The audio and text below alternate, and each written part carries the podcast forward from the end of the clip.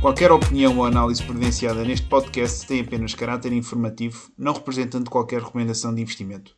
Para efeito, deverão procurar aconselhamento financeiro devidamente credenciado. Olá a todos, sejam bem-vindos aqui a mais um capítulo, mais um episódio do podcast Markets à Portuguesa. Francisco Monteiro, Zé Jordão, aqui sempre como habitual para darmos a, a nossa opinião, o nosso input aqui sobre os acontecimentos da semana na economia dos mercados. Zé, está tudo fixe contigo? Está tudo, e contigo? Também, também. Vim aqui de terras britânicas. Isto, o nosso, o nosso tempo é mesmo qualquer coisa. Já está ali a passar mal, zero graus, chuva, vento. Chega aqui leva logo com um sling na cara, fica logo com um sorriso. Nestes últimos dois dias tem estado um tempo incrível é mesmo, é mesmo outra coisa, Portugal. Inverno e estares a levar com este tempo. Yeah. Realmente não é. Não é normal. É, é, fácil perceber porque é que os estrangeiros chegam cá e, enfim, despejam, despejam torradas de dinheiro, não é? Exato. Ok, o que é que nós temos aqui então hoje para vós? Uh, vamos falar uh, aqui da questão do Fórum Económico Mundial na semana passada aqui algumas coisas que gostava de dizer, sobretudo aqui o discurso de Javier Milei, presidente da Argentina, com certeza que não passou despercebidos para muitos de, de vós, particularmente aqueles que acompanham mais aqui esta questão económica, geopolítica a nível mundial. Depois, uh, aqui a, a, questão também dos dados de inflação no Reino Unido e os comentários de Christine Lagarde, que também, uh, enfim, de certa forma, uh, acabaram por fazer com que o mercado revesse em baixo aqui a, a, a, possibilidade então aqui de cortes de taxas aqui já para, para o verão de 2024. Depois, ações em máximos históricos. Um, S&P, aliás, o S&P 500 registrou o máximo aqui na, creio que foi sexta-feira, não foi, Zé? Sim, o Nasdaq também. Aliás, hoje, hoje, Nasdaq, hoje estão Nasdaq a renovar não. máximos. Sim, sim. Nasdaq, tenho certeza. Nasdaq, uh, S&P 500, Nasdaq 100, aliás, o S&P 500 e mesmo o Dow Dow Jones, não sei se também não, não está em máximos, acho que está tudo em máximos. E ficava com a ideia que ainda não tinha batido os máximos ali de início, 2022. De início de 2022, sim. Ok, se calhar. Estou sim, errado, S&P e Nasdaq hit fresh record high. Há 4 horas atrás esta notícia. Um, mais coisas. E depois, ah, também aqui os, os resultados aqui da, da Netflix. Talvez o Zé, queres, queres falar em, aqui em mais detalhe? Calhar, um Sim, um bocadinho. Sim. E eh, aqui a China, notícias do crescimento económico, mais um, um update aqui relativamente à questão do ETF da, da, Bitcoin e depois também aqui uma questão relacionada com a relação e com as imobiliárias. Então, um, se calhar começo eu. Falaste do, uh, não falaste do programa do Bloco de Esquerda? Ah, o programa do Bloco de Esquerda, pá. Peço imenso os dois, as duas... Programa económico que o Zé, Dar aí uns também. Ah, pá, estão aí as eleições e agora as pessoas querem saber os programas, o que é que, o que, é, que é bom, o que é que é mau, do nosso, do nosso ponto de vista, claro. Depois, Já sabes um... em quem é vai votar? Ou se vais votar? Uh, não, não, votar vou. Uh, o pior que pode acontecer é votar em branco, mas uh, vou-me deslocar lá de certeza absoluta, a não ser Porquê? que. Porquê o pior? Nem... O que é o quê? Porquê, porquê o pior, votar em branco? Ah pá, porque acho que o pior no sentido de que, ah pá, sim, não tem que ser o pior. Votar em branco é uma maneira de protesto, mas acho que é um bocado, no sistema atual que nós temos, acho que é um bocado, é um protesto um bocado inútil, não sei até que ponto é, é que não beneficiaria os partidos que muita gente votasse em branco, uh, era menos gente que tinham que convencer, uh, e, e por isso mas acho isso... que não é muito... Mas a questão Ou seja, de um ponto de vista filosófico, uh, sim, não tem nada de mal, obviamente, mas acho que de um ponto de vista prático, é daquelas coisas que caem um bocado em ouvidos mocos. Mas a questão de estar em branco não tem implicação prática nenhuma, pois não? Não, exato, precisamente. Não, não tem, por isso é que eu estou a dizer que filosoficamente faz todo sentido, não tem problema nenhum, obviamente, não é pior, uh, é, é, um voto de protesto, digamos. Uh, mas em termos práticos, acho que é daquelas coisas que não resultam em nada. Pois, é, é como o comunismo, pá, vai dar. não, porque o, o, o comunismo nem filosoficamente funciona. Ok. Então, vamos aqui a, a Davos, a Fórum Económico Mundial. Um, como disse, não, não, não passou despercebido, com certeza, por uma parte de vós. Um, Isto é, já nem sei quando é, quando é que esta, este evento se iniciou. Tens ideia? Aqui com o, aquele gajo alemão, Carlos Schwab. Tens quando é que começou, quando é que começou o, estas, esta iniciativa? Sim, não faço, ideia. não faço ideia. Enfim, há aqui uma. Um senhor alemão começou esta, enfim, conferência, uh, nem sei bem o que é que lhe é de apelidar, e ele convida é um fórum. várias, um fórum, várias, várias pessoas aqui, que em geral estão, estão ligadas aqui aos governos, uh, empresas também de grande dimensão, não é? Multinacionais. Uh, e um, de facto, a Javier Milei, o presidente da, da Argentina, foi lá, foi lá discursar. Eu inicialmente fiquei aqui um pouco perplexo, porque, regra geral, o espírito da, enfim, que está, que está por trás daquilo que estas pessoas estão a defender é sem dúvida aqui um, um maior, um maior controle, uh, dada, enfim, utilizando sempre aquelas questões que eles, que eles associam aos grandes desafios da humanidade nos próximos, nas próximas décadas. Um, e, e, utilizam então essa, essa narrativa para justificar um maior controle aqui das, das populações e de facto quando vi que o Milley lá discursar fiquei assim um bocadinho abananado porque realmente seja, uma coisa não estava a fazer, a fazer match com a outra e depois, enfim, uma pessoa ouve, ouve, o discurso e realmente é um hino à liberdade e convido toda a gente aqui a, a ver porque hum, acho que de certa forma, ele tem, ele, sim, tem sido, ou foi rotulado, não é? Como, como, extremista, como extremista por um, uma parte aqui dos, dos mídias, não só portugueses, como também um pouco pelo, pelo mundo todo. E acho que um, faz bem ouvirmos o discurso dele, porque aquilo no fundo é, é, senso, é senso comum, ok?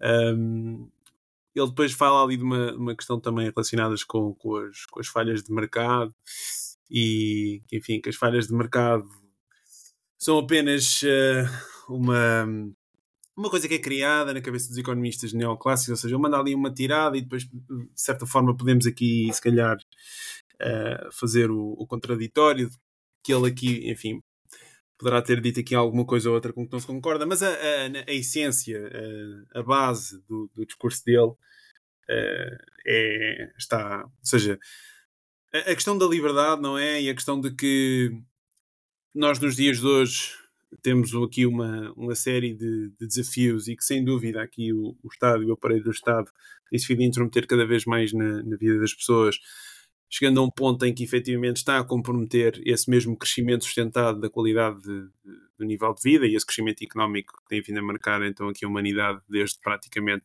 o início da Revolução Industrial.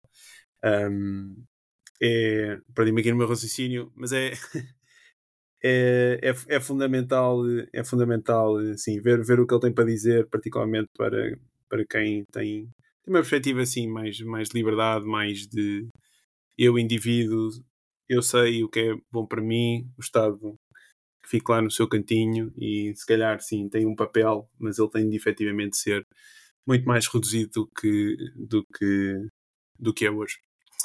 Um, e para complementar isto, não sei se viste o discurso, é Uh, não vi o discurso todo, mas vi, vi uma, uma parte. Vale a pena. E agora temos a questão da inteligência artificial, que faz também a, a tradução direta. Peço Faz também a tradução automática aqui para, para as várias línguas, mesmo em termos de áudio.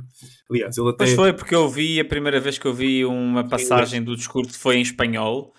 Mas depois vi outro que já era em inglês assim, então mas o gajo esteve a discursar em várias línguas, agora é que, agora é que me caiu a ficha que, que estava a ser traduzido por uh, inteligência artificial, que é, o que é fixe. Sim, mas... vivemos, noutro, noutro paradigma. Exato. E, isto também aqui com as eleições americanas, já estou aqui a ver isto aqui, a inteligência artificial vai, querer, vai haver aqui muita bananada. Um... O qual vai, vai estar internado de certeza. Mas deixa-me uh, só dizer, para além aqui da questão do Milan, para comentar e se calhar depois passo aqui a batata quente, porque acho que foi uma semana bastante positiva aqui para, para os defensores da liberdade, não só por causa do discurso do Milan, mas também pela, pelo facto de que o Tribunal Constitucional canadiano anunciou que as medidas que o Justin Trudeau e o seu governo aplicou na altura em 2022, nomeadamente contra os caministas. Exatamente, congelar as contas bancárias aqui dos caministas, foi efetivamente uh, inconstitucional. Ou seja, aqui uma, uma derrota também gritada aqui para o governo canadiano e uma vitória, lá está, para esses defensores aqui da verdade. E para além disso, tivemos também aqui Donald Trump, que não sei se ele terá sido influenciado aqui pelo. Uh, enfim, agora não, não, sei dizer o nome dele, mas houve, houve outra, outra pessoa que se candidatou aqui também à, à presidência norte-americana através do, do Partido Republicano. O Vivek. É o Vivek, Vivek qualquer coisa, exatamente. E ele, após aqui... Os... uma coisa assim qualquer. Acho exatamente. Que... Ele desistiu aqui da corrida, anunciou o, o seu apoio aqui a Donald Trump e não sei até que ponto é que foi ele aqui a, também a, a dar aqui alguma indicação também a, a Donald Trump. Um, porque enfim, ele, ele tem uma, uma, visão bastante favorável relativamente à questão aqui, não só da, da Bitcoin, mas a questão do padrão ouro, etc, etc. E, e, e claro que é, é contra as, as, CBDCs. E foi isso que Trump anunciou, que disse basicamente que não irá permitir a criação aqui de, um, de uma moeda digital do Banco, do banco Central. Dito isto, como disse, então, uma, uma semana bastante positiva aqui para, para a Liberdade. Somamos aqui umas boas vitórias. Um, enfim, uh, numa, numa altura em que se com certeza esperam aqui desafios significativos aqui nos próximos tempos. Diz coisas, Zé. Uh, epá, tenho muita coisa para dizer, de falar de verdade, aí muitos tópicos. Uh, vou começar do fim para o, uh, o princípio. Uh, tinhas falado agora da questão dos, dos, do Tribunal Constitucional na, no Canadá e eu, na altura, foi daquelas coisas que me, que me pronto, que me, que me chocou bastante uh, e que claramente que, que, foi um excesso do poder dos governos e, e, isso não aconteceu só no Canadá, se bem que no Canadá esse exemplo talvez seja mais dos mais extremos, mas eu acho que há um exemplo Aconteceu na Austrália, em Portugal aconteceu um exemplo que eu acho que é um exemplo muito claro.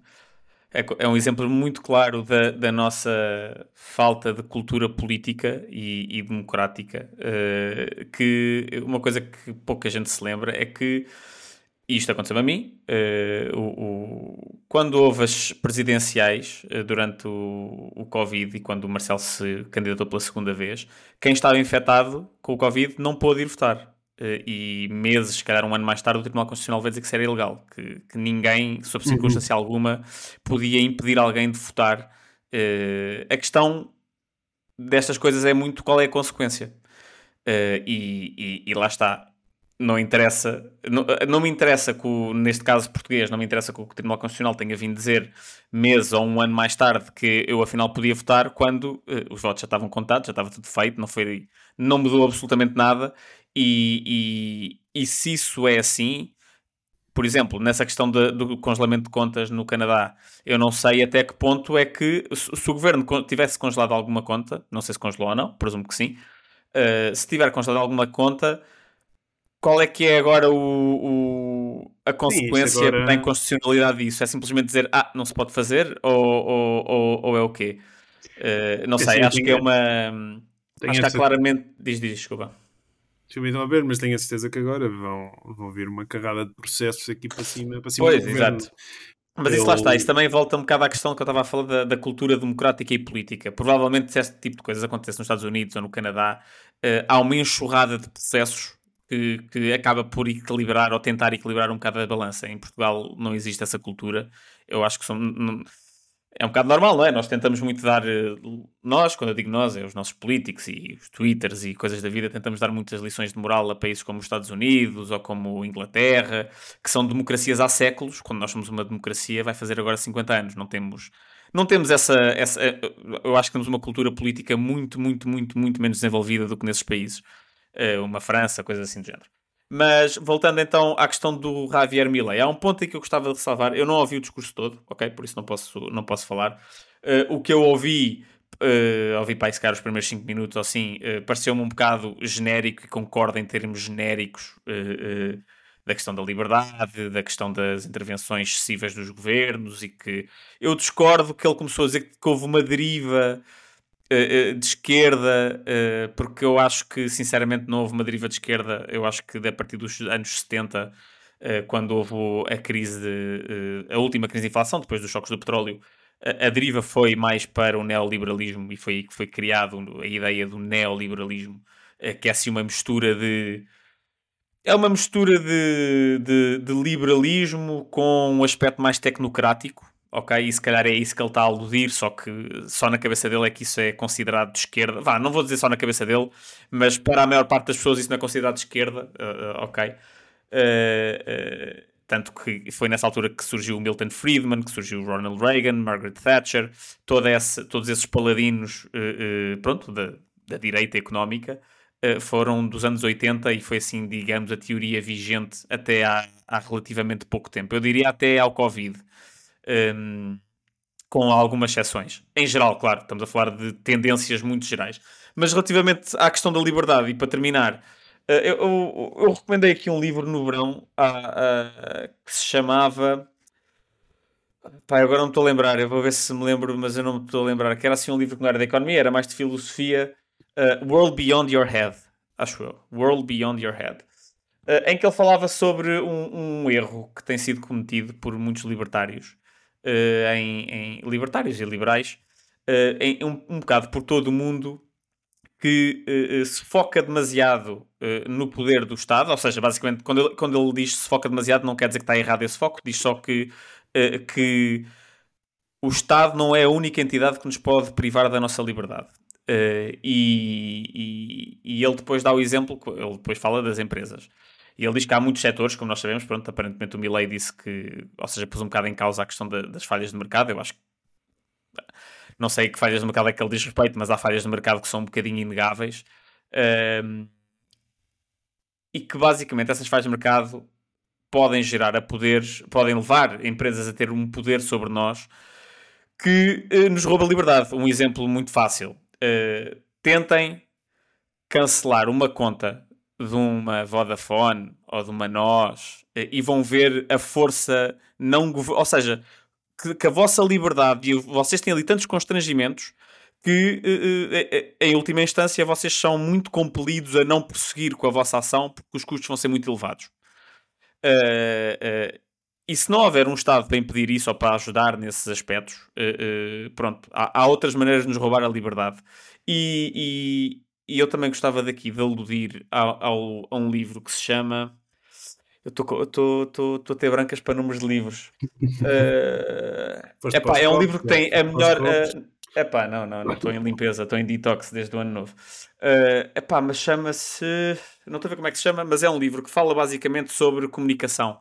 Uh, e fala sobre. Pá, e tem, a introdução do livro é a melhor introdução. A introdução é muito melhor do que o livro é, é, a melhor introdução que algumas vezes li na vida e provavelmente a melhor introdução que algumas vezes vou ler na vida. Uh, uh, e basicamente o que é que ele, ele abre uh, essa introdução dizendo que, ah, chama-se Amusing Ourselves to Death, do Neil Postman. e ele abre a introdução a falar sobre a maneira como os liberais de todo o mundo se focaram no, na, na, no romance de 1984 uh, e que ficaram obcecados com a ideia de. Pronto, basicamente com o controle governamental, com o Big Brother que nos está constantemente a observar e a controlar e não sei, não sei o que mais.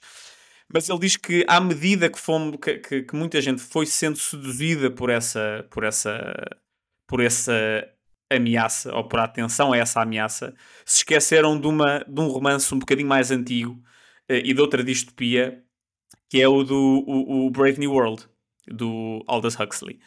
E com o Brave New World, uh, uh, pá, eu vou, eu, eu, vou citar aqui porque eu acho que isto é mesmo tão bom que merece ser citado. Força, força. Uh, e isto não é, não é, muito longo.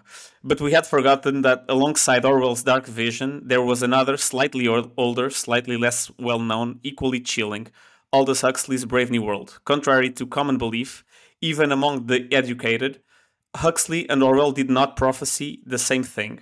Orwell warns that we will be overcome by an extremely imposed oppression.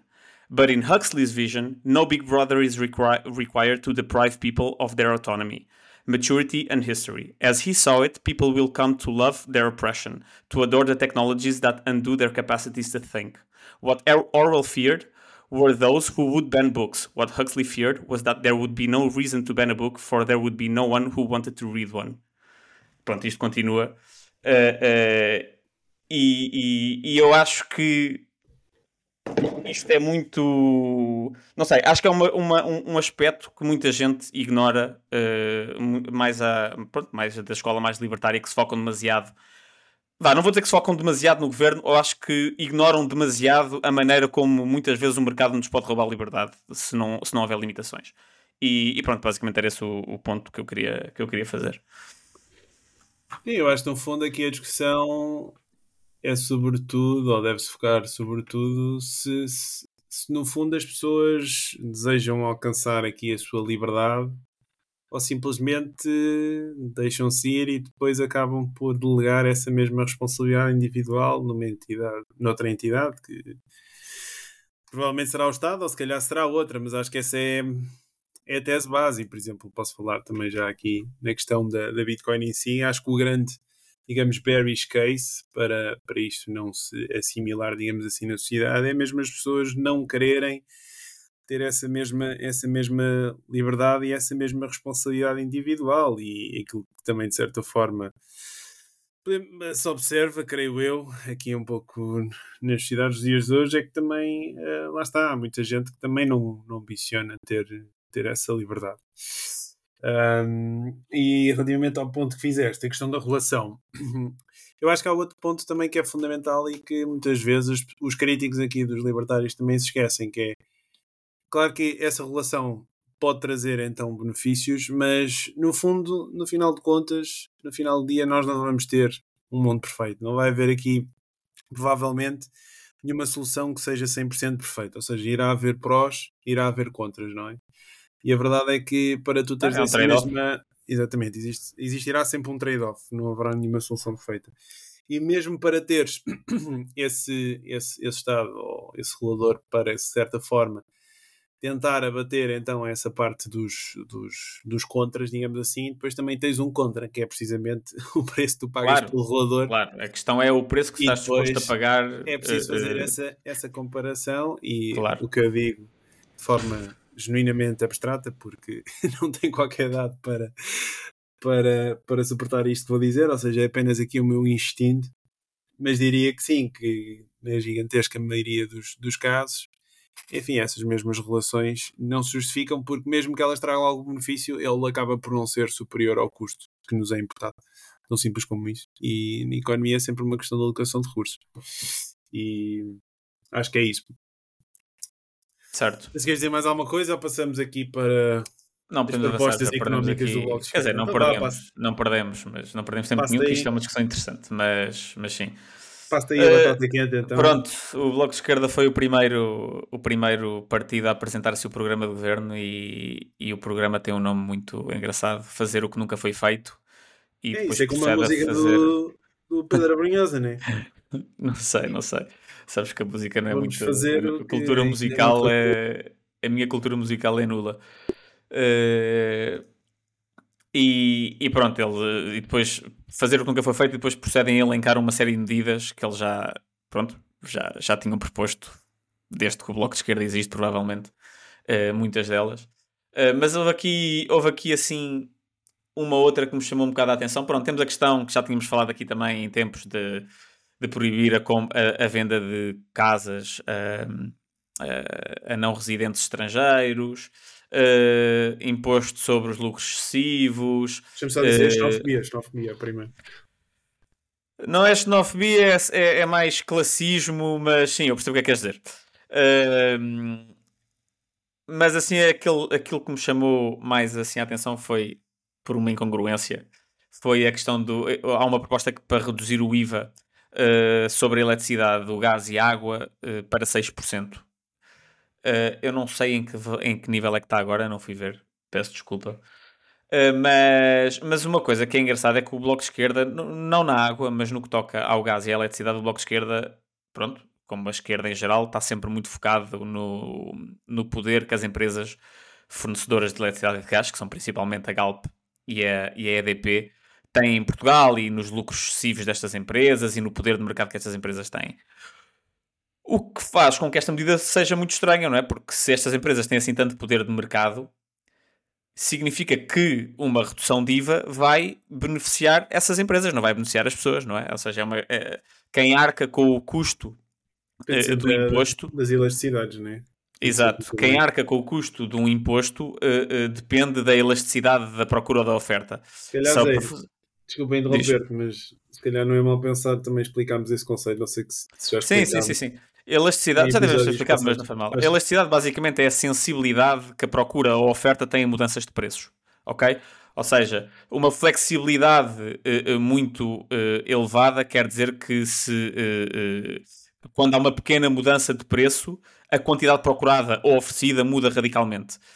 em sentido inverso, uma, uma, uma procura ou oferta muito rígidos significa que, que que, não se, que a quantidade oferecida ou procurada não se, não se mexe com o preço. Um exemplo de um bem cuja procura é tendencialmente muito pouco flexível ou muito rígida, é tipo a gasolina, não é? As pessoas precisam consumir gasolina, podem tentar uh, poupar um bocadinho aqui e acolá, mas não vai haver uma, uma queda de 50% do consumo de gasolina. Isso não, simplesmente não vai acontecer, mesmo que o preço dispare para 4, 5 euros. Um, pronto. E, e, e, nestes casos, uh, lá está, eh, se, empresa de mercado, se, estas empresas têm um poder monopolista eh, e conseguem ter um controle de mercado, também são elas que conseguem capturar esse valor que seria essa poupança que seria a intenção dar aos consumidores, não é? através de preços mais baixos, mas tendo estas empresas o poder de mercado que o Bloco de Esquerda diz que tem, uh, seriam elas a conseguir capturar esse, esse valor em vez de serem os consumidores. Aliás, é também por isso que o Bloco de Esquerda foi contra a redução que tivemos temporária do IVA, uh, uh, porque dizia que ia beneficiar os lucros das, das, das, das principais cadeias de supermercados. Uh, não estou a dizer que eles tinham razão, atenção. Uh, eu, eu acho que havia. Aliás, já critiquei aqui essa descida do IVA por outros motivos, uh, mas, mas pronto, achei aqui uma pequena incongruência. E outra medida engraçada foi a, a, a medida da semana de 4 dias. E isto. Só, só uma questão. Diz, diz. Desculpa, antes de dizer a semana de 4 dias, eles na altura foram contra a questão do IVA zero, não foram? Ou não? Foram, foram, foram. Sim, sim. Depois. Okay. Por isso é que eu estou a dizer que é um. Pronto, uh, e, e, na altura o argumento era precisamente este que eu estou a dizer: era que ia sim, beneficiar as empresas. Beneficiar. Certo. Por isso agora, okay. uh, pronto, parece um bocadinho congruente. Okay, Mas, aí, semana a dias, semana então. de 4 dias. Eu escrevi há, há, há relativamente pouco tempo, acho que foi na altura do Natal, um artigo sobre, sobre a semana de 4 dias.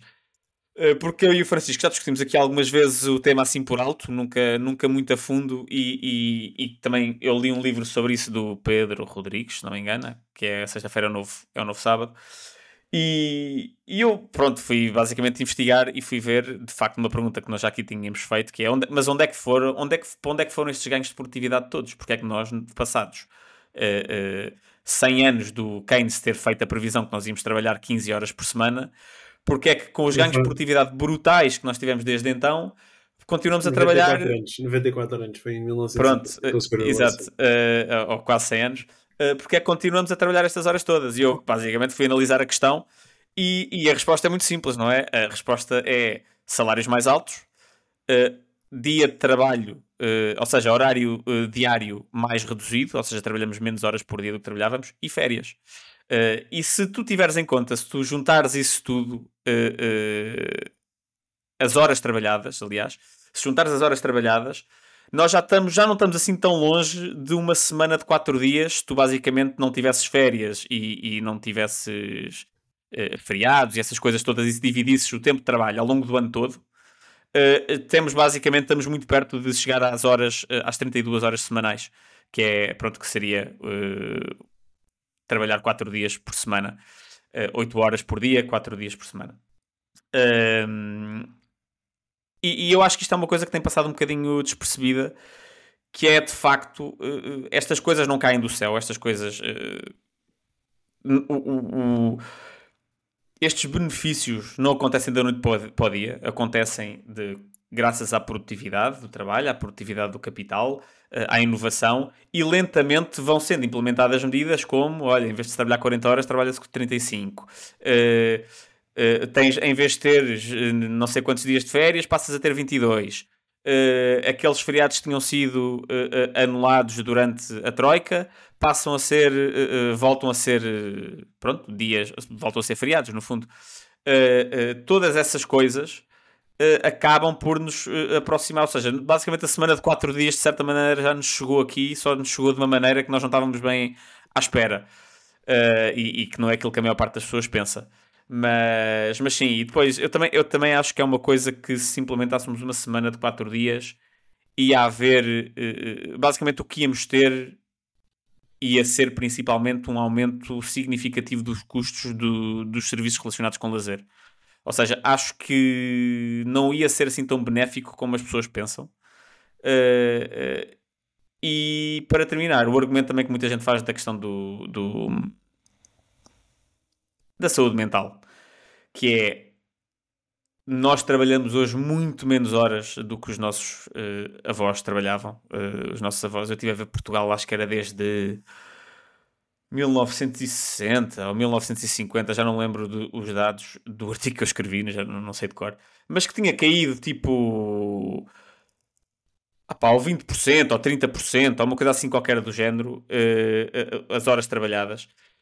E, e, a crise de saúde mental uh, não tem melhorado, não é? Uh, por isso eu tenho certas dúvidas que o que eu acho que ia acontecer se nós tivéssemos mais um dia era que ia haver um boost inicial, toda a gente ia ficar satisfeito por ter mais um dia de trabalho, mais um dia de descanso e tudo isso. mas acho que ao fim de um, uns anos, a passadeira hedonística ia voltar a tomar conta da situação e, e, e íamos adaptar, a, ia passar a ser o novo normal. E os problemas que tem, temos agora, psicológicos e não sei o quê, iam voltar a surgir. Uh, e isso é, claro que eu estou a dizer isto, não estou a fazer aqui uma, uma, uma correlação, e correlação não é a mesma coisa que causalidade, mas é um facto que o tempo de trabalho tem, tem caído uh, uh, ao longo do, do último século, uh, as, as, horas trabalhadas, e, e, a questão da saúde mental é cada vez mais relevante, ou seja, não me parece que haja aqui uh, uma, uma relação direta. É assim, da minha parte, sendo aqui um, um apologista de uma semana mais curta de trabalho, particularmente para o setor dos serviços, não tanto para o setor da indústria, que enfim, aí a questão é, é, mais, é mais straightforward, não é? Uh, claro que numa fábrica, se, se as pessoas trabalham menos horas, ou seja, o input está diretamente relacionado com o output, não é? Um, e aí acho que é, é uma questão diferente. Agora, aqui nos serviços, o que é que eu posso dizer? É, é essa questão do argumento da, da saúde mental, eu, eu, eu tenho ideia que, e por acaso há um livro que fala disto, que é o, o Bullshit Jobs do David Graeber, o anarquista uhum. de, de, esquerda, o anarquista, uhum. anarquista comunista realmente desde a década de 60, década de 80, começámos a assistir sobretudo uma financiarização da economia que de facto tem levado aqui ao crescimento de, enfim, de, de alguns tipos de trabalhos que efetivamente não têm um, um propósito, não têm realmente uma. Ou seja, não estão efetivamente a acrescentar algo, não estão a resolver um problema real que existe no mundo. Okay? Eu falo muito, por exemplo, da questão das secretárias, que muitas vezes não é tanto da, da questão de tu necessitares teres apoio, é mais para sentires que tu tens uma pessoa que está inferior a ti e que tu tens, lá está, poder sobre ela, estás a ver? Mais uma questão psicológica, digamos assim, e que efetivamente aquele trabalho que está a ser criado, a pessoa que está lá, uh, não, efetivamente, não tem, não, tem, não tem muito trabalho e as coisas que faz são muitas vezes coisas que é tipo eu já que contratei uma pessoa, eu agora tenho a mentalidade de eu comprei, entre aspas, o tempo dela, tenho de lhe dar coisas para fazer, mesmo que sejam coisas que não tenham propósito nenhum, estás a ver? Uhum. E, e, e, sim, acho que, acho que aquilo que, que se tem passado nos últimos, nos últimos anos, também devido à questão, creio eu, mais de, de trabalhos, ou seja, a terceirização, não é? O setor de serviços tem vindo a ganhar cada vez mais relevo, cada vez mais trabalhos, digamos, de escritório.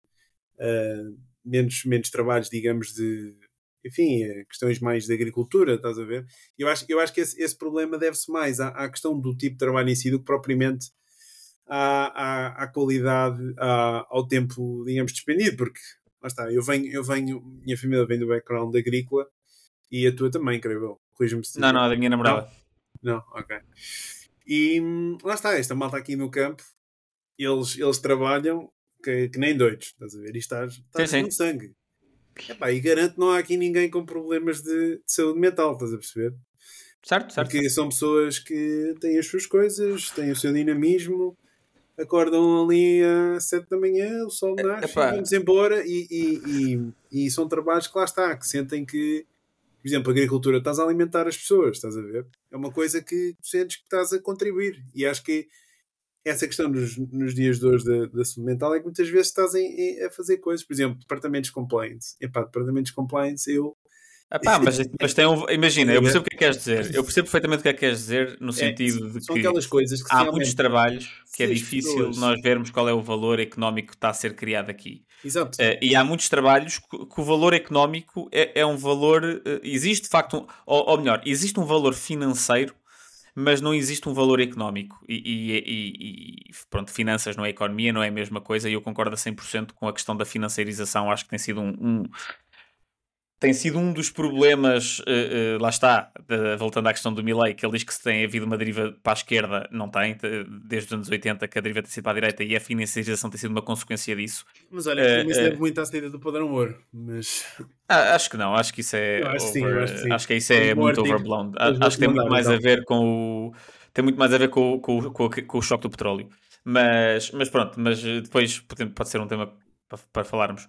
Ah, mas ah, hum, sem dúvida nenhuma. Mas, por exemplo, um advogado, um advogado, qual é que é o trabalho de um advogado? Um, um- um- é- é- acaba por ser compliance, não é? Acaba por ser garantir que tu estás compliant com a lei eh, eh, em- eh, vigente ao que é que seja que estás a fazer. Epá, A questão é- são situações diferentes. é. Não, Mas não é. Conclui, conclui. É, é tipo, é basicamente, é, é um trabalho que esse tipo de trabalhos, que são bullshit jobs, eh, eh, tem um valor financeiro, no sentido em que, financeiro ou, ou- ou legal, não é? Porque eh, os custos de tu não estares compliant com, pronto, nesse caso estavas a fazer do- falar do departamento de compliance e eu agora dos advogados, o custo é, podes apanhar multas ou, ou, ou até ir preso ou o que é que seja, e o custo é muito elevado e por isso há claramente um valor financeiro em tu pagares alguém para garantir que isso está bem. A questão é, o que é que foi criado no fim do dia? Eh, eh, ao fim do dia não foi criado nada e nós criamos muita complexidade que depois cria indústrias que, cujo o trabalho é basicamente criar monopólios à volta da desmistificação desta complexidade e todas essas coisas. Por isso é que eu duvido muito que alguma vez vá haver em Portugal ou na maior parte dos países um grande movimento de, desburo- de desburocratização, porque os principais eh, prejudicados com isso vão ser os advogados, e são os advogados que escrevem as leis e que estão no Parlamento, eh, em grande maioria. Eh, por isso, eh, é um monopólio que eles têm sobre uma coisa que é obrigatória. E, nesse, e nesse caso eu concordo, concordo absolutamente contigo. Agora, acho que é- o David Graeber exagera o, o- a ideia de que uma grande parte dos trabalhos não serve para nada. Eh, se, se não serve para nada, as pessoas não contratavam. Aí- em- em- pode haver- ah, pode haver casos- e da irracionalidade das pessoas. Pode haver casos que, que não, mas em geral, pá, não, não, vamos, não se contratam pessoas quando achas que não precisas contratar pessoas. Tipo, just because. É assim, eu dei aquele exemplo, não é? Ahm, mas antes de irmos aí, aqui outro, outro ponto, estavas a falar. Agora. Da, da- da- da do, do custo, eh, não é do custo, da, Ah, facto de- da. Sim, complexidade há que nós criamos e depois Claro, eu um- percebo, eu percebo aquilo que estás a dizer. Eu, quando estava a falar, quando mencionaste advogados, pessoal, só pensava que estavas a falar de questões relacionadas com, enfim, advogados por exemplo, protegem ou fazem uma acusação contra alguém que matou uma pessoa, ou alguma coisa assim. Ah, não, não, não, não, não, não, não, todo, Estou a perceber, ou seja, advogados, burocracia, para basicamente dar, dar a volta Sim, às as consultoras, eh, todas essas coisas, tipo. E, é- é- e aquele governante que aprova as leis e que é contratado pela empresa para depois auxiliar Exato. a empresa a dar a volta à lei que ele criou, né? Sim, sim, sim, sim, esse tipo de coisas. se essa malta realmente se pusesse aqui a. se alocássemos esses recursos a outras coisas, se calhar não tínhamos tido inflação. Pois, exato. Ok. ehm, mas, mas sim, David Graeber é exagerado. Não digo, é, não digo não, mas que existam, existem casos, existem, sem Ah, dúvida. E acho que essa, essa questão, depois, eh, lá está, deve-se à questão da, da irracionalidade e, como disse, dei aquele exemplo de como, por exemplo, a questão do poder em si às vezes justifica tu se calhar estar só a gastar, sentires esse. Certo, esse mas essa eu acho que isso cérebro é. Só para, e justifica, estás a pagar um salário Certo, sobre isso. mas acho que isso é o caso. Vai, Será cada vez- é raridade, um caso não será- mais raro. não Sim, será a. Diria Talvez, que sim, mas talvez. também não tenho dados. Também não tenho dados. Ok, passamos ao próximo tema. O que é Passamos ou não? Passamos, passamos, passamos. Não tenho mais nada a dizer. Não sei o que é que queres, o que é que queres abordar agora. Ah, temos aqui a questão dos, dos bancos centrais, as bolsas em máximos, não é? Aqui na, na, semana passada houve aqui alguns dados que mexeram no mercado, nomeadamente a inflação aqui na Inglaterra, onde o, o IPC voltou a acelerar de ora, 4%, tinha sido. Ora, qual é que tinha sido o valor anterior? Estamos à espera de 3,8% e saiu 4%. Ou seja, inverteu aqui a queda tinha sido 3,9% em novembro, assim é que é. E o core também manteve-se nos mesmos números. Ou seja, aqui também é suportar a tese que a inflação poderá estar aqui mais, mais persistente. E falamos aqui na semana passada. A Cristina Lagarde falou um bocadinho lá em Davos sobre as expectativas aqui da, da questão do corte de taxas. Abriu o jogo, disse que elas poderão acontecer aqui este, este, este verão mas isso depois também é aquela narrativa de que é dependente, será sempre dependente dos, dos dados que aparecem, ou seja, haverá aqui uh, bastante volatilidade no que diz respeito aqui à perspectiva das taxas de juros aqui nos, nos próximos meses, creio eu. E um, no meio disto tudo, os, o, as bolsas registram máximos, temos aqui o DAX Bolsa Alemã aqui já em máximos históricos também, e é como disse então, como dissemos aqui no início, o, o S&P e também então aqui o, o Nasdaq e de facto, olhando para trás, estando as taxas de juro onde estão e estando também a, a Fed, pelo menos ainda com, no, seu, no seu processo de quantitative tightening, em que está efetivamente aqui a, a reduzir aqui o seu balanço, acho que é sem dúvida uma surpresa e mostra mais uma vez a imprevisibilidade aqui, aqui dos mercados. E mais uma vitória aqui para a malta que faz o, o famoso DCA, Dollar Cost Average, Averaging, em vez de estar a tentar aqui, lá está, vender nos topos e comprar nos, nos mínimos, não é, Zé?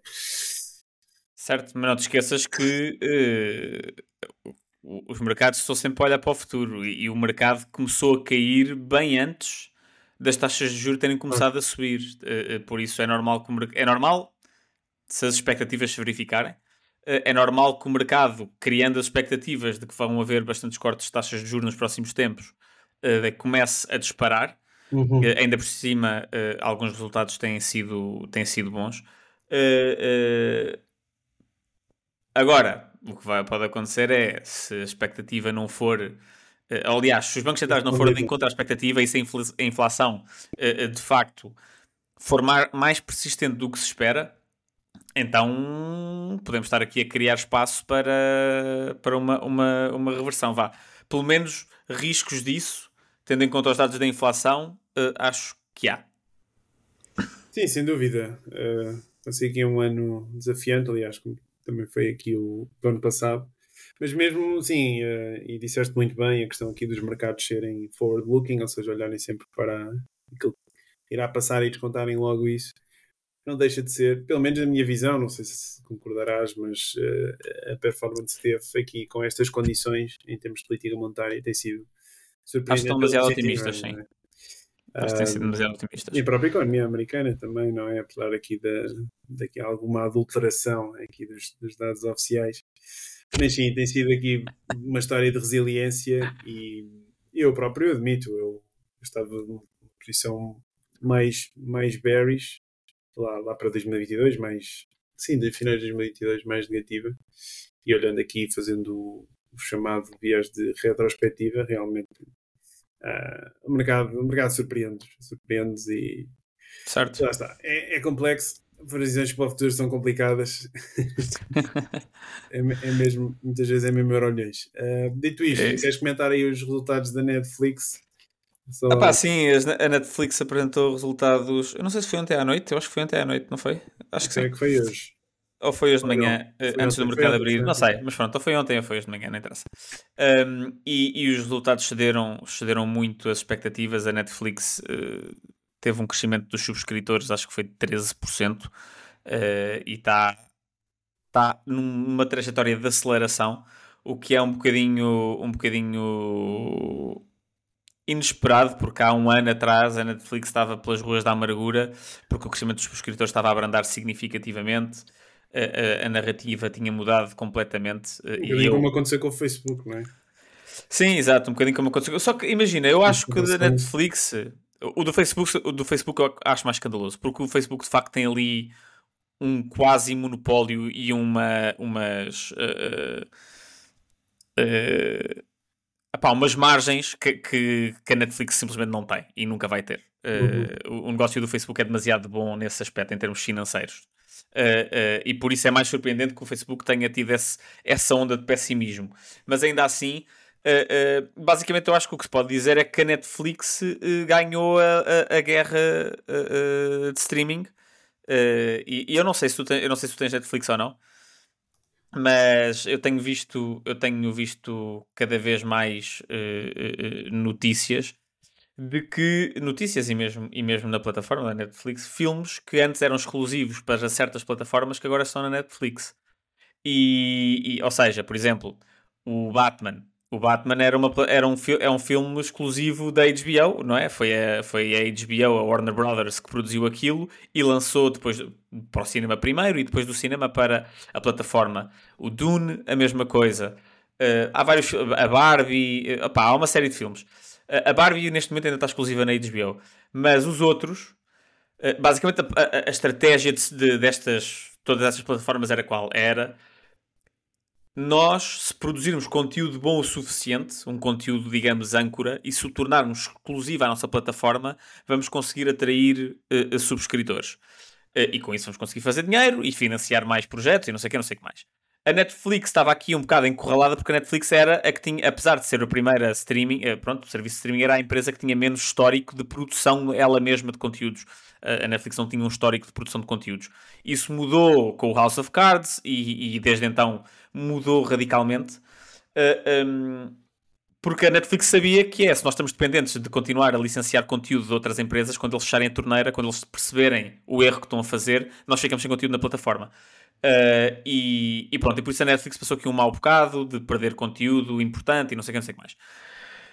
No entanto, o que é que aconteceu? Os acionistas da Netflix, ou a gestão da Netflix, é bastante mais paciente do que a gestão da, da concorrência. E, e, e, eu acho que o que aconteceu foi que o investimento no streaming, no, no conteúdo, os acionistas e a gestão das HBOs, da, da, da Disney, uh, da Peacock e de, pronto, dessas plataformas todas, uh, tornou-se tão custoso e os lucros basicamente desapareceram, muitas delas entraram em prejuízo, uh, uh, que basicamente os, a gestão atirou um bocado a toalha ao chão e disse: é pá, que se lixe, vamos licenciar o conteúdo à Netflix, uh, não vamos prosseguir esta estratégia. E, e, e, pronto, a Netflix claramente que está agora a disparar, acho que hoje está a subir 10%, já recuperou para aí 11, pá, 11 200. 12, não, 12, quase 12. Pronto mas já recuperou dos mínimos do ano passado, tipo 200% ou, sim, ou coisa assim. É uma história semelhante ao Facebook, lá está. Sim, a malta sim, que teve aqui os. esteve no, no sítio, digamos assim, e assumiu sim. a obra quando se pintava um cenário de terror, não é? E lá está a velha máxima Warren Buffett. Uh, when the others are fearful. Uh, be, be greedy, greedy when others are fearful. And be fearful. fearful when others are greedy. Exato.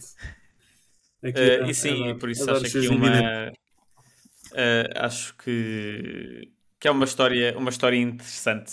Uh, olha, a mim apanhou-me desprevenido. Eu, eu era daqueles que achava que a qualidade do conteúdo ia ser a coisa mais importante uh, e por isso investi na, na Warner Brothers, na, na, na dona da HBO. E, e, tem sido uma aposta completamente furada, completa, foi completamente ao lado. Uh, e, e pronto. Certíssimo aqui das empresas que apresentaram resultados, uh, acho que até agora a Netflix foi o grande destaque, não foi? Sim, aqui, acho que sim.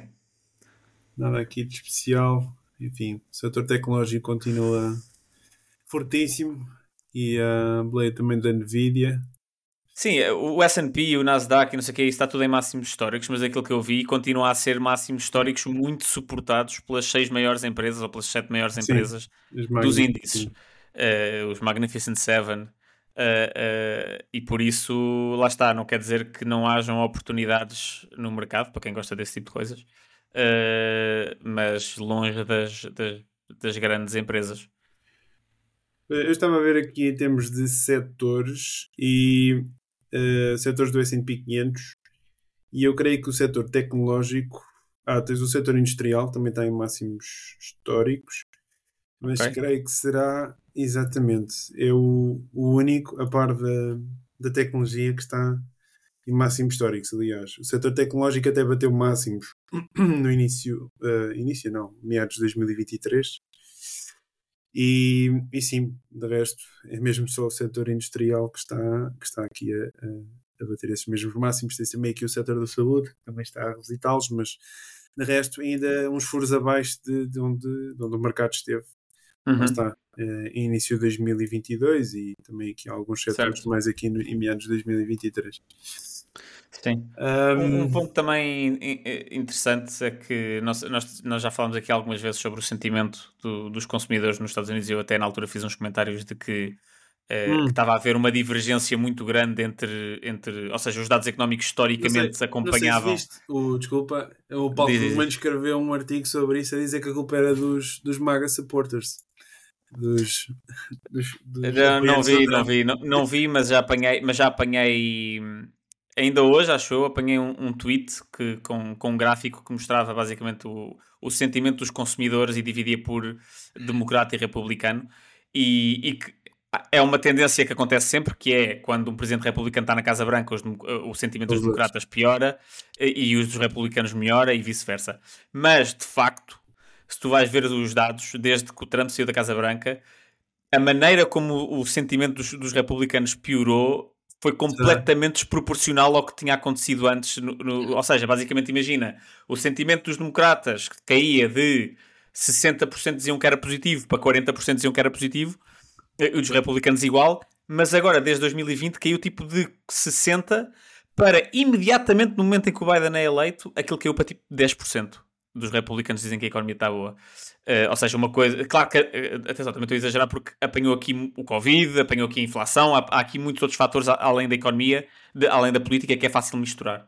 Uh, mas, mas de facto tem tido um, um, peso significativo, eu também já tinha falado disso aqui, mas que está finalmente a reverter uh, o sentimento do consumidor Uh, nos Estados Unidos recuperou 29% em apenas dois meses, que foi o, o, valor, o valor mais. Ou seja, a recuperação mais rápida desde 1991. Uh, uh, pronto, o que dá aqui um bocadinho a entender que possivelmente este, esta desconexão entre os dados económicos e o sentimento pode estar a fechar. Pode mas ainda é cedo para dizer, obviamente. Intervalo. Exato. Depois has de ler o, o artigo. Aliás, aquilo é no New York Times, não sei se está não sei se está aberto. Eu tenho, eu tenho, eu tenho acesso. Eu apanhei um shirt e veio logo ali com. ele, ele, logo no início mete lá um. Opa, um modelo que ia para a malta de macro, não sei se há. Deve haver malta aqui da economia aqui a ouvir-nos. Meteu lá ali um, um, um print screen do modelo ISLM. Não sei se te lembras. Aqui. Lembro. O modelo Rick Sanson, que é aquele, aquele keynesiano que, que enfim, com as curvas representativas da procura agregada e da, e da, da política monetária. Mas eu, certo. enfim, o meu ponto é assim que eu vi aquilo, pá, desliguei logo, perdi logo a motivação para ler o resto. Então, porquê? Porque, ah pá, quando, quando ele vem com estas coisas para justificar aqui estas, estas cenas assim mais, mais políticas, enfim. Mas se calhar, ah, olha, posso ter, posso ter cometido um erro, não sei. Sim. Mas não sei, vou ler, vou ler. Eu estava com motivação e simplesmente li, vi aquilo e perdi. O primeiro parágrafo foi um turn Perdi, perdi logo.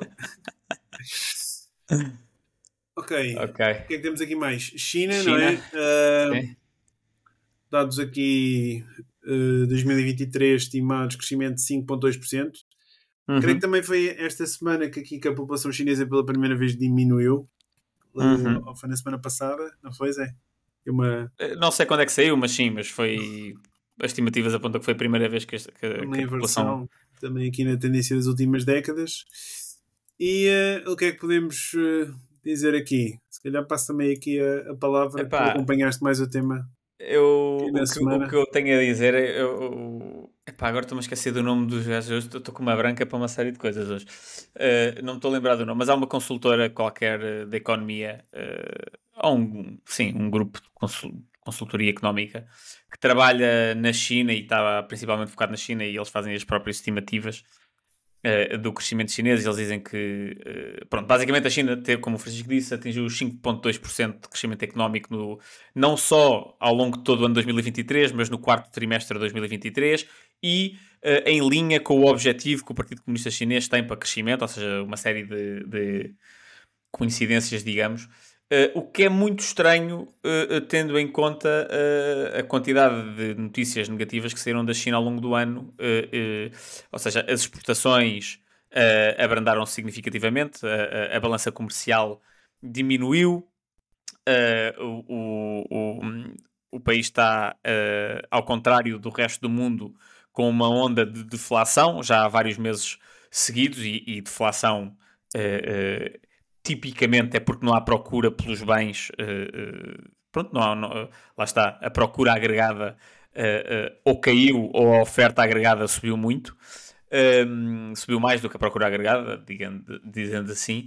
E, e, e, por isso o relatório deste, deste, deste, desta consultora põe um bocado em causa os números. Eles dizem que o crescimento provavelmente foi mais perto dos 3% do que dos 5%.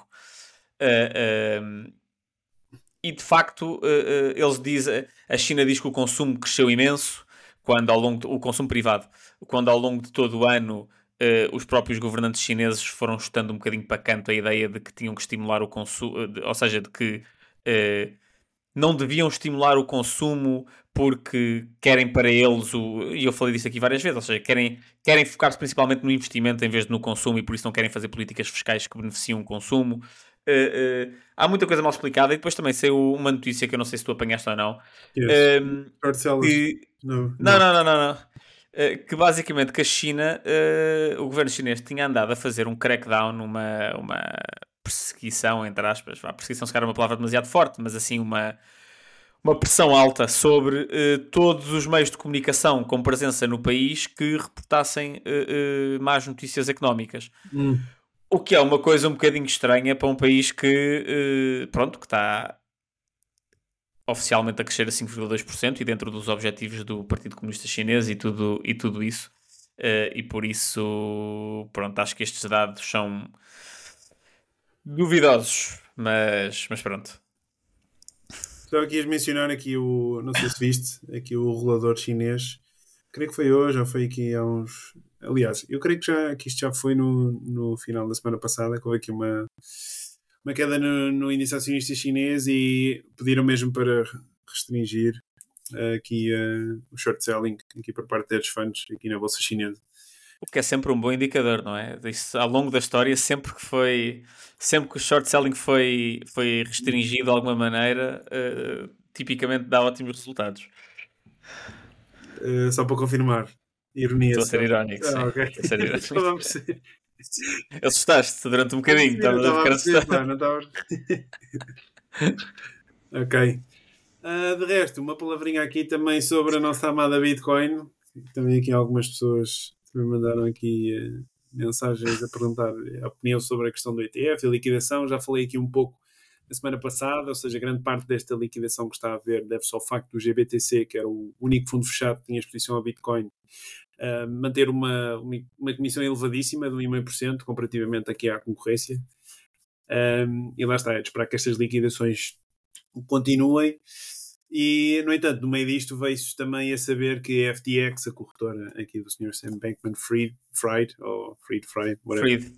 Uh, Fried tinha, uh, tinha precisamente títulos do GBTC e lá está, esses, esses mesmos títulos estão também a ser, a ser vendidos para precisamente responder aqui ao, ao processo de, de, insolvência aqui da empresa, ou seja, o que está a fazer neste momento é liquidar aquilo que, que a empresa tinha para pagar então aqui aos, aos credores e pelos vistos eles tinham aqui uma, uma quantidade significativa de GBTC, está, está também a ser vendida no mercado. Há também aqui a situação do Mt. Gox, também para quem não conhece, aqui nos primórdios da, da, da Bitcoin, e estamos a falar dos primórdios, Uh, a Mt. Era a principal corretora onde se podia comprar e vender uh, Bitcoin. E um, creio que foi em 2014 houve um hack que, se, que pelo menos estima-se ou acredita-se tenham sido aqui uh, hackers russos que roubaram essencialmente acho que eram inicialmente 850 mil bitcoins, só que depois descobriram 200 mil, ficou pelas 650 e hum, lá está, houve uma série de desenvolvimentos aqui nos últimos anos e pelos vistos parece que eles conseguiram recuperar aqui um, mais, uh, mais uma parte dessas moedas. Eu não sei os detalhes exatamente, mas é, é provável que muitos dos clientes da altura uh, comecem a ser reembolsados e acho que também poderá haver aqui algum tipo de, de pressão aqui vendedora. Conclusão, uh, não, por acaso, creio que o preço andará à volta aqui dos 40 mil dólares, mas digamos a a teoria base continua em, dentro de pé, na minha visão, ou seja, esses mesmos outflows estão a ver de, de, desses GBTC irão provavelmente para, para os outros ETFs, mais tarde ou mais cedo, e também um, dentro das próximas semanas. Creio que isto ainda vai demorar tempo porque a Grayscale, este, este fundo, tem, tinha sensivelmente 650 mil bitcoins, ou seja, e vai haver de facto muita gente que vai, que vai, vai vender, porque como disse lá nos 401ks, era a única opção para quem queria ter exposição a Bitcoin nesses mesmos uh, produtos de, de, reforma, ou seja, provavelmente haverá aqui mais expressão vendedora, ela mais tarde ou mais cedo irá acabar, deverá ainda demorar um tempo e de resto mantém-se tudo no mesmo. Só fazer aqui também essa atualização. Também queria dar aqui uma palavrinha, porque sobre o imobiliário, que houve aqui uma, uma notícia também, um, isto do ECO, creio que foi da semana passada, número de imobiliárias mais triplicou nos últimos 10 anos e trouxe isto também aqui ao debate porque, enfim, achei piada que o presidente da Associação dos Profissionais e Empresas de Mediação Imobiliária de Portugal, o Sr. Paulo Caiado, veio logo uh, referir em público, dizer que, que, que, o setor necessitava de regulação porque, de certa forma, uh, ou seja, revelam um crescimento muito grande e esperam a falta de requisitos apertados que permitem uma maior regulação da profissão. E, uh, enfim, não sei o que é que é preciso ser Voltamos ao discurso do Milley. Voltamos ao discurso do Milley, sim, não sei o que é, que é. Lá está, não quero estar aqui a pesar o trabalho dos consultores imobiliários, mas creio que não seja necessário propriamente. É um trabalho de vendas, não é clássico para aquelas pessoas que se gostam de dar com pessoas, têm boas redes de contactos e lá está. Estar aqui a rolar isto para impedir mais pessoas se juntem a, ao, ao mercado, na minha visão, não, não faz o mínimo, mínimo, sentido. Acho que é mais um claro exemplo de alguém que está a fazer lobby para tentar proteger aí então Fazer sentido faz, exato. Faz sentido do ponto de vista do. As do... galinhas ovos de ouro, não é? Exatamente. Quem está imobiliário que tem sido altamente beneficiado aqui nos últimos anos com as políticas monetárias está, tem aqui uma galinha de ovos gigantes, não é? E naturalmente, se o dinheiro está lá, teoricamente é o, é o mercado a dizer que eu quero mais disto, não é? Por favor, aloquem mais recursos aí. É isso que vai acontecer também aqui com os consultores imobiliários. Certo Uh, mas lá está. Se temos de ser, ser, ser coerentes. Isto não podem querer a, a galinha dos ovos longe todos, todas para ele, né? Todos para, para, toda para eles. Assim aqui. Exato. Sim, sim. Uh, alguma tá. coisa dizer? Ou... Não, concordo a 100%. Acho que essa parte do discurso do Milley, esse tipo de coisas, eu sou completamente, estou completamente de acordo com ele. Acho que muita muita da regulação que se pede e muitos dos esforços que se fazem para regular coisas são uh, maneiras encapotadas de criar monopólios.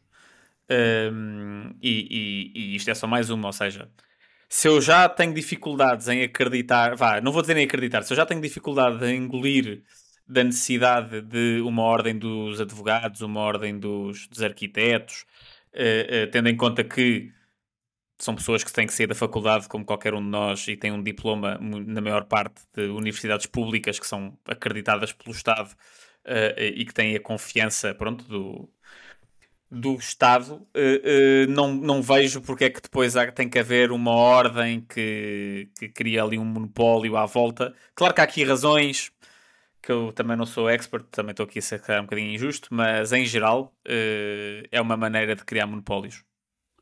Sim, também não, não domino aqui a, a, questão do imobiliário. Posso estar a dizer que há algum disparate, alguma barbaridade, mas enfim, desse conhecimento que eu tenho, essa profissão não me parece ser aqui. Lá está. O que é, o que, é que poderá acontecer? Sim, os clientes serão mal servidos por maus consultores imobiliários. Serão, se forem mal servidos, não vão ter negócio, vão, vão ter que se dedicar a outra coisa para isso. Exato. É só deixar as coisas funcionar. Está uh, feito, fechado o episódio, Zé. Aqui, é isso mesmo. Tens alguma esta semana? Eu tenho o Jared Dillon, uh, recomendei o artigo dele da semana passada a criticar aqui um pouco o, o movimento Fire. O movimento Fire. Uhum. E, enfim, eu não concordo 100% com o que ele disse, mas acho que é bom ouvirmos aqui contraditório, particularmente aqui quando em Portugal vende-se muito a ideia da liberdade financeira, não é? Com o caso famoso aqui da Rita, Rita Pissarra, aqui da, da Microsoft, Uhum. E acho que é bom ouvir aqui outro, outro tipo de, de narrativas. Ele, ele lançou um livro que se chama No Worries How to Live a Stress-Free Financial Life. Uh, saiu aqui dia 16 de janeiro. Acho que vale a pena porque o estilo de escrita dele é muito diferente, digamos, aqui do, do standard. Uh, daquilo que a, que a malta está habituada, digamos assim, na esfera financeira. E, Ok. e sim, fica aqui a minha, a minha sugestão: um livro acabadinho de sair, acabadinho do forno. Ok. Eh, as minhas sugestões, assim, eu, eu já, já sugeri aí dois livros. Um já tinha sugerido, que era o World Sim, Beyond Your falámos- Head. Mas o Amusing Yourselves to Death, Ourselves to Death, eh, que é aquele que tem a melhor introdução que eu já li na vida. Eu só li um, um excerto da introdução, não li toda. Também não é longa, mas não li toda. Um, é um livro muito interessante que fala muito sobre essa questão de, de a maneira como a nossa sede por distração e entretenimento eh, acaba por eh, adormecer um bocado a nossa atenção para as maneiras como a nossa liberdade é limitada, eh, ou como nos limitam a nossa liberdade em muitas coisas. Uh, e o livro que eu estou a ler agora, eu não sei se já o recomendei ou não, eu acho que sim, mas uh, vou recomendar outra vez se já tiver recomendado, que é, eu, que é o do a biografia do Buffett, o Efeito Bola de Neve, uh, que existe em português já para aí desde o verão, desde maio, acho eu. Uh, por isso eu estou a ler e estou e estou à medida que vou avançando estou a gostar cada vez mais. Por isso, se eu já recomendei, uh, lamento, Não. recomendo outra vez. É verdade que ele eh, toma sempre um pequeno almoço no McDonald's. Ainda não cheguei a essa parte, mas já apanhei aqui coisas um bocado estranhas. Por exemplo, já quando ele era, ele, ele conseguiu, o objetivo dele era ser milionário aos 30 anos. E atenção, milionário quando em 1960 e é tal. Tipo 100 milhões agora. Ou seja, não, não é 100 milhões agora, mas era tipo é o equivalente a ter tipo aí uns 18 milhões aí, hoje em dia. E ele, o objetivo dele era ser milionário aos 30 anos, ele conseguiu isso e depois eventualmente superou largamente isso. Mas que apesar já quando ele era bastante, quando ele já estava bastante acima da, da capacidade financeira das pessoas à volta dele, eh, que ele era um sovina hardcore. Tipo, imagina, ele, a mulher dele, a esposa dele, queria comprar, queria, queriam comprar uma casa, porque eles estavam a ver um apartamento mínimo e já tinham tipo dois filhos e vinham ao terceiro a caminho e viviam num apartamento muito apertado. Eh, Eles compraram a casa onde ele ainda vive, eh, a, a vivenda, e ele e a casa custou tipo 30 mil dólares na altura, ou o que é que foi, e ele mas ele, aquilo ficou-lhe na cabeça, porque na, na, na cabeça dele a casa não tinha custado 30 e tal mil dólares, tinha custado não sei quantos milhões, porque era aquilo a a- o custo ah, da oportunidade dele de se tivesse investido. Ah, pá, que- pá, e entre outras, entre outras que isso coisas, tipo. É demasiado, é demasiado, é excessivo. é excessivo. E outra ainda pior, quer dizer, não acho que é ainda pior, mas, mas eh, que mostra também que ele, ele quando vivia em Nova York, ele eh, negociava com o quiosque onde ele comprava as revistas, quando ele já era rico, atenção. Ele negociava com o quiosque quando comprava as revistas para comprar as revistas do, da semana passada a um preço mais baixo. Ele não comprava as revistas da semana, comprava as da semana passada que tivessem sobrado a um preço mais baixo. Pá, isto era uma pessoa que já Pois. era milionária. Não, eu acho que é, Eh, esse, esse é o exemplo da. Enfim, também fala-se muito aqui, também na, na indústria, digamos assim, de gestão de ativos, que quando as pessoas acabam por construir determinados hábitos de poupança, consumo e investimento, é muito difícil depois alterá-los, mesmo que a sua situação financeira já justifique outro tipo de postura. E, e acho que esse é, sem dúvida, um, um dos grandes desafios, por exemplo, das pessoas que se retiram, não é? Ou que se reformam. Por exemplo, eh, falamos agora do FIRE. Mesmo essas pessoas que se calhar conseguem chegar a esse valor e ao ponto de não se terem, tecnicamente, se preocupar com o dinheiro o resto da vida, o bichinho, digamos assim, o modelo mental ainda está lá no cérebro. Exatamente. E esse é que é o verdadeiro desafio. É tu, se calhar, ires, ires ao restaurante, ok, eu já não preciso de, de olhar para os preços, mas eu mesmo assim vou lá olhar para os preços e Sim. inconscientemente vou tomar a minha decisão com base, com base no, no, nos preços. sim, sim, Com- sim, sim, sim, sim, sim, digamos, engolindo também o input dos preços no meu processo de decisão, é incorporando. Exato. Ou seja, esse é que é o grande, o grande desafio. É sobretudo uma questão muito mais psicológica do que outra coisa. Sim. Ok, está tá pronto. fechado. Zé, Tá grande fechado. abraço. Grande Um, abraço. E vemos para a semana. Até para a semana.